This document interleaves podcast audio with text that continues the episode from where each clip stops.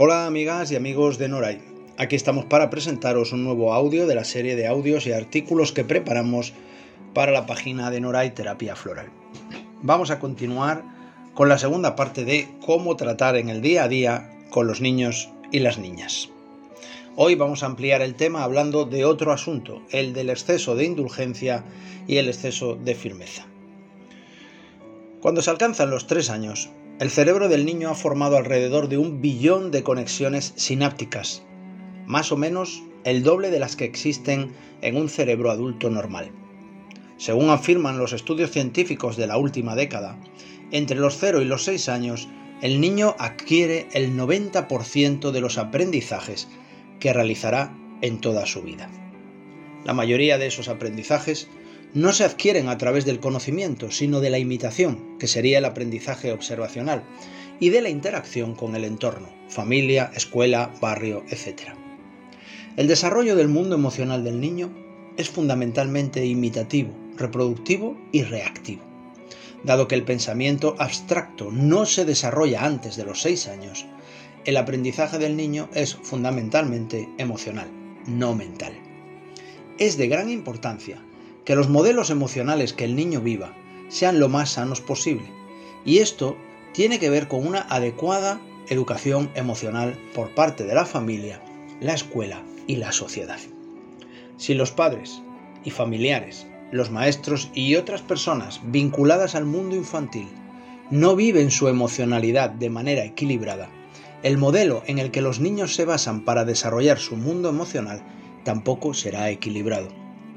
La educación emocional que los niños reciben puede ser escasa, puede ser basada en modelos inconscientes, inadecuados e incluso repetitivos de lo aprendido en anteriores generaciones. El planteamiento actual de una educación integral pasa por desarrollar una educación emocional infantil no solo para los niños y las niñas, sino también para padres y madres, maestros y maestras, entrenadores y demás personas que se relacionen con los niños hay dos factores de primer orden que el adulto ha de tener en cuenta en la relación, interacción y educación del niño y la niña. Estos dos factores son el amor y la firmeza. El amor implica atención, cariño, respeto, contacto, interacción, comprensión, aceptación, empatía, dedicación, etc. La firmeza implica atención, límites, consecuencias, explicaciones, claridad, resolutividad, coherencia, respeto, ejemplaridad, ecuanimidad, serenidad, conciencia, etc. De la combinación del amor y la firmeza, vamos a obtener cuatro modelos educativos diferentes. Con alta firmeza y alta eh, amor, vamos a tener autoridad. Con alta firmeza, pero bajo amor, autoritarismo con baja exigencia y bajo amor, negligencia. Y con baja exigencia y alto amor, indulgencia. Estos cuatro modelos de relación y de educación familiar, autoridad, autoritarismo, indulgencia y negligencia, vamos a ir definiéndolos uno a uno y ver cuáles son los más adecuados y cómo van a resultar en la educación de los niños.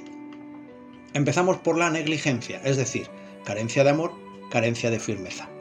El niño no percibe ni firmeza ni amor, no se siente atendido, ni tiene límites en los que situarse. Estos padres se preocupan poco de sus hijos y no se implican en sus interacciones cotidianas, ofreciendo solo los cuidados básicos. Este modelo educativo no es suficiente para una educación emocional, mental, relacional ni social sana. Hablemos ahora de la indulgencia. El niño se siente amado, pero no hay límites ni consecuencias para él o para ella, por lo que tampoco encuentra un espacio emocional y relacional en el que situarse claramente.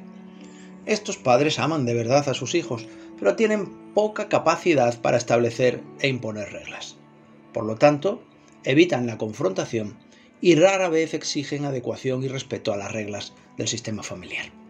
A menudo, a estos padres les desconcierta la tarea de criar hijos.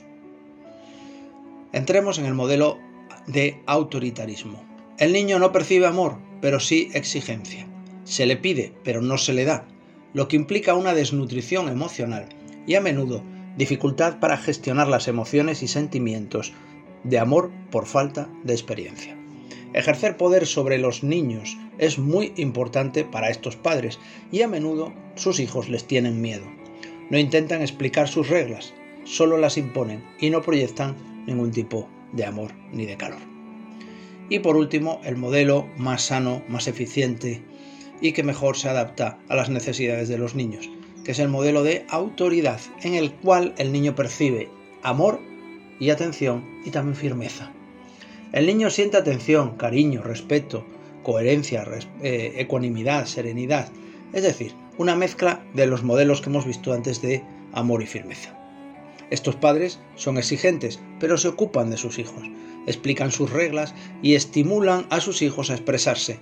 Alientan un gran nivel de autonomía, pero procuran que los niños acepten los valores familiares.